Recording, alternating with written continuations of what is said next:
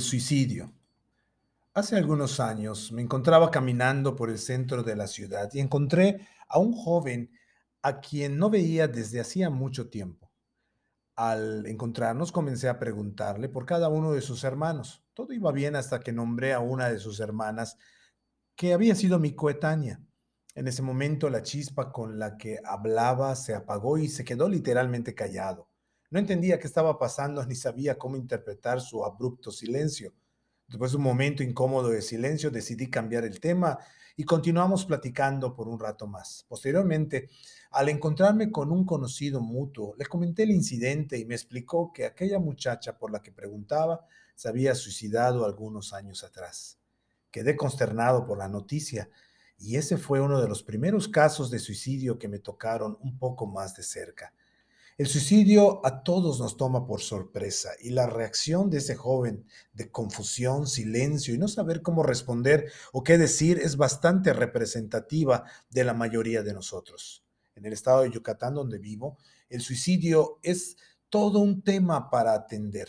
Las cifras más recientes en datos del INEGI indican que este problema es creciente, ya que en el 2016 el número de suicidios fue de 155 en 2017 se reportaron oficialmente 195 suicidios. 2018 el número aumentó a 246. Ya para el 2019 fueron 265. En el 2020 llegaron a más de 200 y en los primeros seis meses del 2021 ya se han registrado 161 suicidios y solo se están contabilizando los casos en los que lamentablemente se concreta el suicidio y no sabemos la cifra de todos los intentos fallidos. Reconozco que este tema es complejo y no vamos a explorar todas las aristas posibles, pero espero que podamos bosquejar las verdades bíblicas más importantes para poder seguir reflexionando y actuando en congruencia con la enseñanza de la palabra de Dios.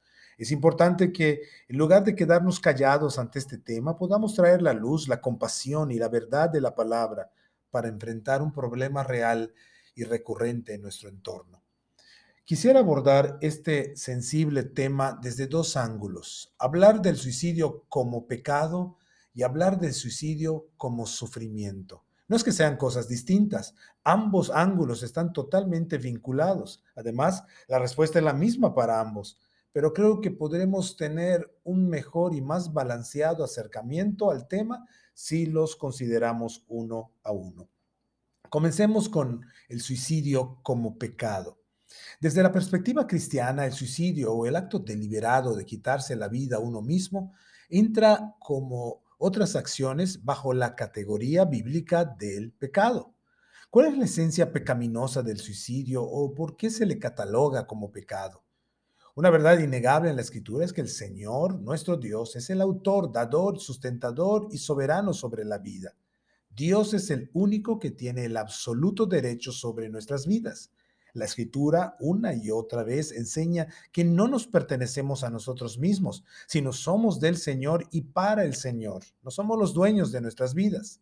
En Génesis 2.7 nos dice, entonces el Señor Dios formó al hombre del polvo de la tierra y sopló en su nariz el aliento de vida y fue el hombre un ser viviente. La vida se origina y es dada por el Señor. No viene de nosotros mismos. Como raza humana fuimos hechos un ser viviente por la mano del Señor. La escritura reitera la absoluta proveniencia divina de la vida y su absoluto derecho sobre ella. Dios, por lo tanto, ejerciendo su derecho divino, es quien tiene la decisión final acerca de la vida y de la muerte, como atestiguan pasajes tales como Deuteronomio 32-39.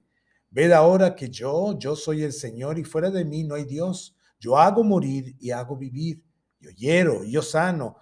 Y no hay quien pueda librar de mi mano. O primero de Samuel 2.6 también dice, del Señor vienen la muerte y la vida. Él nos hace bajar al sepulcro, pero también nos levanta. En fin, en la escritura siempre se reconoce a Dios como el único que tiene el derecho de decisión sobre la vida y la muerte, porque Él es el autor, dador, sustentador y consumador de la vida en toda su creación. Incluso la escritura nos reporta que algunas personas que en un momento dado tuvieron el deseo de morir por alguna circunstancia que estaban pasando, no procedieron a suicidarse, sino pidieron al dador de la vida que les concediera su deseo y él terminara con sus vidas. Este fue el caso de Moisés y también de Elías. Allí en números 11, 13 al 15 se nos reporta acerca de, de la petición que Moisés le hizo a Dios al verse abrumado por las quejas del pueblo de Israel, donde dice, todo este pueblo viene llorando a pedirme carne. ¿De dónde voy a sacarla? No solo no puedo con todo este pueblo, es una carga demasiada pesada para mí. Si este es el trato que vas a darme, me harás un favor si me quitas la vida. Así me veré libre de mi desgracia. En el caso de Elías, después de la victoria del Monte Carmelo, Jezabel prometió casarlo hasta darle muerte y se nos dice allá en Primero de Reyes 19, 3 y 4. Elías se asustó y huyó para ponerse a salvo. Cuando llegó a Berseba de Judá, dejó allí a su criado y caminó todo un día por el desierto. Llegó a donde había un arbusto y se sentó a su sombra con ganas de morirse. Estoy harto, Señor, protestó. Quítame la vida, pues no soy mejor que mis antepasados.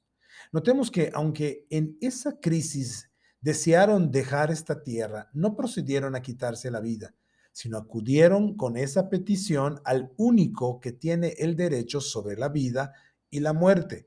Él es el único que soberanamente puede terminar la vida. En estos casos, al tratar su angustia con el dador de la vida, encontraron esperanza, consuelo y lo que necesitaban para salir de esas emociones y deseos empantanados. Como vemos, la escritura establece a Dios como el que inicia y pone fin a una vida. Por tanto, el ser humano no tiene el derecho de quitar la vida a nadie y mucho menos a sí mismo. El mandamiento del Señor es claro y contundente, como dice Éxodo 20:13, no matarás. Este mandamiento abarca el homicidio, pero también el suicidio. No tenemos el derecho ni el permiso de decidir cuándo acaba nuestra vida en esta tierra. Ese derecho es exclusivo del dador, sustentador y Señor de la vida. Cuando el ser humano decide quitarse la vida, está usurpando el derecho de Dios, está tomándose atribuciones que no le corresponden, está violando el espacio que es solo del único y sabio Dios y que no, no lo comparte con nadie más. Por eso el suicidio es un pecado en toda la extensión de la palabra, porque es una decisión rebelde a lo establecido por Dios. El suicidio es pecado porque es una decisión soberbia, pues usurpa el lugar de Dios. El suicida pretende ser más sabio que el Señor en cuanto a la duración de su vida. Pretende ponerse en el lugar de Dios para decidir cuándo llegó su hora de abandonar este mundo. El suicidio es pecado también porque es una decisión egoísta. El suicida no considera nada ni a nadie más que a sí mismo. No quiere ni puede aguantar, ya sea, no sé, la vergüenza, la frustración, el enojo, el coraje, el fracaso o el sufrimiento físico o emocional ni quién sabe cuántas otras cosas más.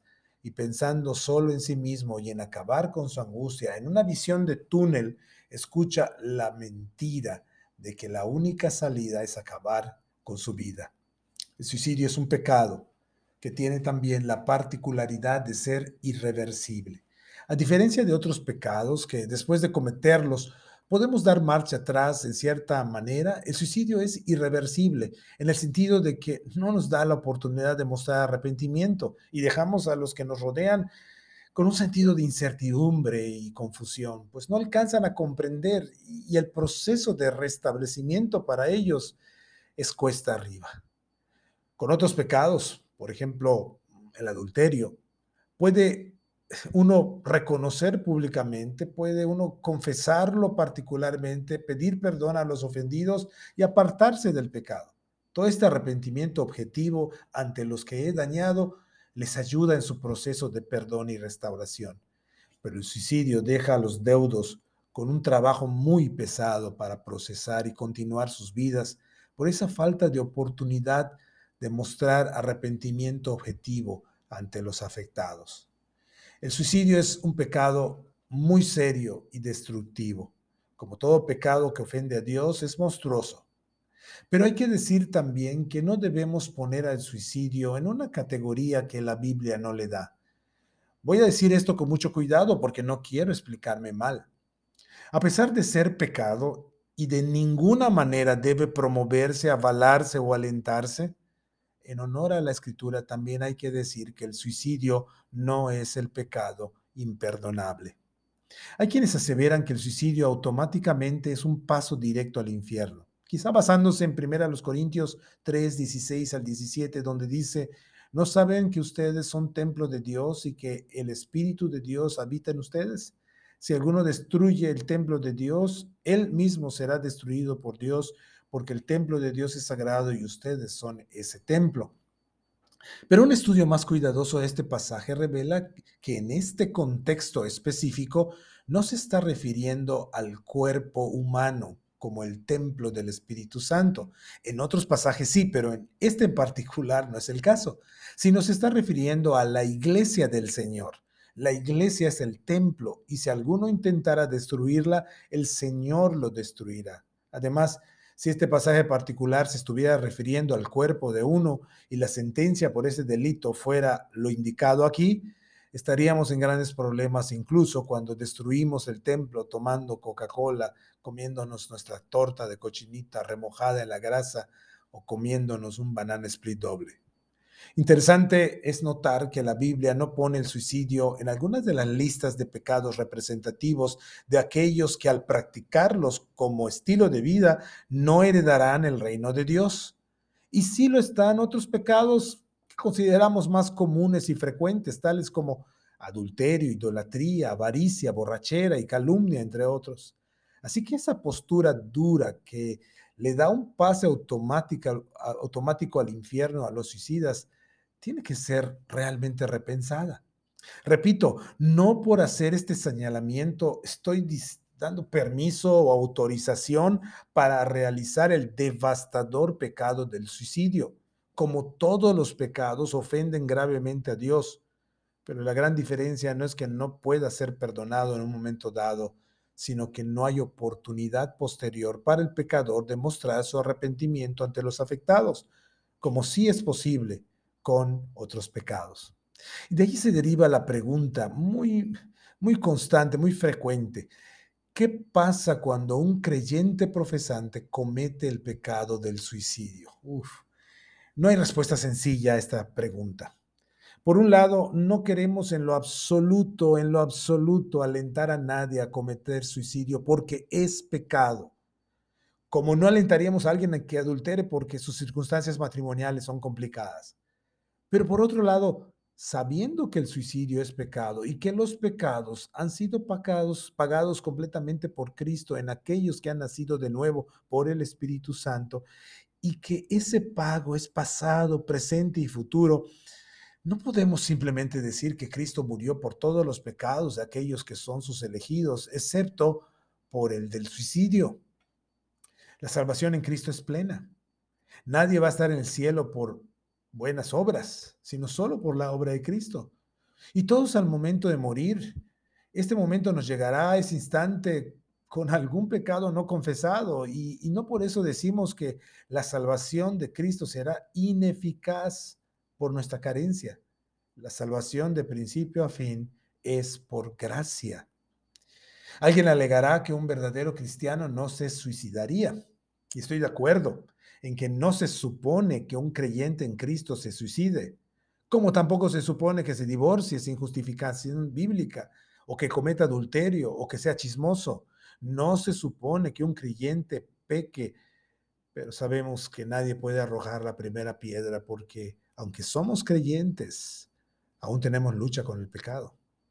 Somos susceptibles y vulnerables de caer. Por eso, aún pensando que estamos firmes, necesitamos cuidarnos de no caer. Y cuando caemos, nos damos cuenta por la gracia del Señor y tenemos la oportunidad de demostrar arrepentimiento ante los afectados. Pero en el caso del suicidio, esta oportunidad no está presente y esto lo hace más complicado para analizar. Al final de cuentas, en respuesta a esta pregunta, aunque nos cala por dentro y es muy difícil de procesar para los familiares o la iglesia de un suicida, tenemos que llegar a la conclusión de que no podemos tener certeza plena del destino eterno de un suicida. Y en el análisis final, esto también aplica a cualquier persona que muere. Primero que nada, no nos corresponde a nosotros determinar el destino eterno de una persona, no somos Dios. No tenemos el conocimiento pleno de todos los detalles ni de todas las actitudes del corazón. Podríamos pasar horas y horas especulando y discutiendo y al final esa realidad está solamente en manos de nuestro Dios. Por eso, el único juez justo y verdadero, nuestro Señor, es quien tiene esa vida en sus manos. Y en eso debemos confiar. Y en eso debemos partir para nuestra recuperación y sanidad espiritual después de un suicidio de alguien cercano a nosotros. Escúchame bien, no tomes la posibilidad del perdón como aliciente para el suicidio. Yo no lo tomaría así. Al igual que no deberíamos tomar la posibilidad del perdón en el caso de un adulterio como aliciente para cometerlo. Cuando pecamos, tenemos las de perder. Teme al hecho de pecar contra nuestro Dios Santo. Aunque no es el pecado imperdonable, el suicidio sigue siendo pecado. Y como se trata de pecado, el Evangelio de Jesucristo también sigue siendo la respuesta. Hemos hablado del suicidio como pecado. Ahora pasemos al ángulo del suicidio como sufrimiento. Como dijimos, el pecado y el sufrimiento están muy ligados. De hecho, Dios nos da sus mandamientos precisamente porque al depender de Él encontramos sentido a la vida y a todo. Alejarnos de Él implica sufrimiento desgarrador. Así que hablemos del suicidio como sufrimiento. En el suicidio hay muchas personas sufriendo. Está sufriendo el que quiere quitarse la vida y se quedan sufriendo aquellas personas cercanas a los que éste deja atrás al conseguirlo. Nuevamente, el Evangelio es la respuesta a la problemática del suicidio, tanto como pecado como en el sufrimiento. La escritura nos enseña ya en Romanos 12:15, alégrense con los que están alegres, lloren con los que lloran. Es decir, que tengamos esa actitud de humildad y compasión para cuando hay gente sufriendo a nuestro alrededor, así como cuando hay gente que goza. Humildad y compasión para participar y apoyarlos en su sufrimiento. La persona que comienza a tener ideas suicidas está sufriendo por alguna circunstancia o circunstancias que no encuentra cómo manejar. En lugar de acudir en la dirección correcta, comienza a creer mentiras hasta llegar a una especie de túnel en el que la única salida que se ve, la única manera de resolver la situación es morir, desaparecer, dejar de sufrir. Qué terrible debe ser estar en esa situación de desesperanza. Si estás cerca de alguien que ha comenzado a hablar de morir como opción de solución a su problema, si estás con alguien que está atravesando por mucho estrés o tristeza, si ves a alguien vulnerable por su sufrimiento, entonces es importante actuar. Aquí, ¿verdad? Ah, pues ah, em, hay algunas pautas de cómo ayudar al que sufre. Por lo menos hay cuatro acciones importantes que debemos realizar para ayudar al que sufre. Escúchalo, acompáñalo, considera su corazón y háblale la verdad en amor. Lo repito, escúchalo, acompáñalo, considera su corazón y habla, háblale la verdad en amor. Este asunto no es lineal, no son fases, sino son acciones que son importantes de realizar en todo el proceso de apoyo a alguien que sufre. Aquí solo las voy a mencionar porque hay todo un podcast completo con este tema que puede usted consultarlo posteriormente, donde se explica con mayor claridad estas cuatro acciones. Ahora bien, si eres tú quien está enfrentando ideas suicidas, te animo a tres cosas. Primero, teme a Dios. Aunque tu sufrimiento es terrible, busca agradar al Señor antes que dejar de sufrir. Confía en que el Padre tiene cuidado de ti y dará salida a tu sufrimiento. Por eso búscalo más que nunca en oración y en los medios de gracia. Arrepiéntete de estar jugando con la idea de usurpar el lugar de Dios y de dejar de confiar en Él. En segundo lugar, lucha por la esperanza. Quizá parezca cuesta arriba el camino, pero crea la escritura. Tu problema tiene remedio. En Cristo aún los despropósitos de nuestras vidas tienen solución. No creas que seguir en el túnel es la única respuesta. Lucha por no perder la esperanza. Rodéate de la palabra de Dios para no estar escuchando las mentiras del diablo. Y en tercer lugar, busca ayuda. No podemos salir solos del túnel. Necesitamos a nuestros hermanos y hermanas. Nadie lucha solo. Haz explícita tu lucha. No la calles. No la des a entender nada más. Dila con todas sus palabras a las personas que te pueden ayudar. El tema del suicidio, tanto como pecado o como sufrimiento, haya su respuesta en una persona, el Señor Jesucristo. Él dijo en Juan 10:10, 10, el ladrón no viene más que a robar, matar y destruir. Yo he venido para que tengan vida y la tengan en abundancia. Creamos esto en verdad. Todas esas ideas de destrucción y muerte no provienen de Dios, sino del ladrón. ¿Para qué hacerle caso a ese mensaje mentiroso y destructivo? Jesucristo vino a dar vida y vida en abundancia. Más allá de tus circunstancias difíciles, más allá de tu sufrimiento, hay una promesa de vida y vida abundante en Cristo. Confiemos en esto, dejemos la mentira y abracemos su evangelio. El suicidio no va a reparar nada solo complicará más las cosas para ti y para los que te rodean. Solo poniendo tu fe en Cristo y rodeándote de esa vida abundante hallarás sentido, orientación, significado y solución verdadera a las problemáticas de tu vida. Jesucristo vino a darnos vida. El suicidio nunca es la solución, Cristo siempre la es. Por eso, mientras Dios nos tenga con vida en esta tierra, sigamos poniendo nuestra fe y confianza en Jesús para vivir vidas para la gloria de Dios. Música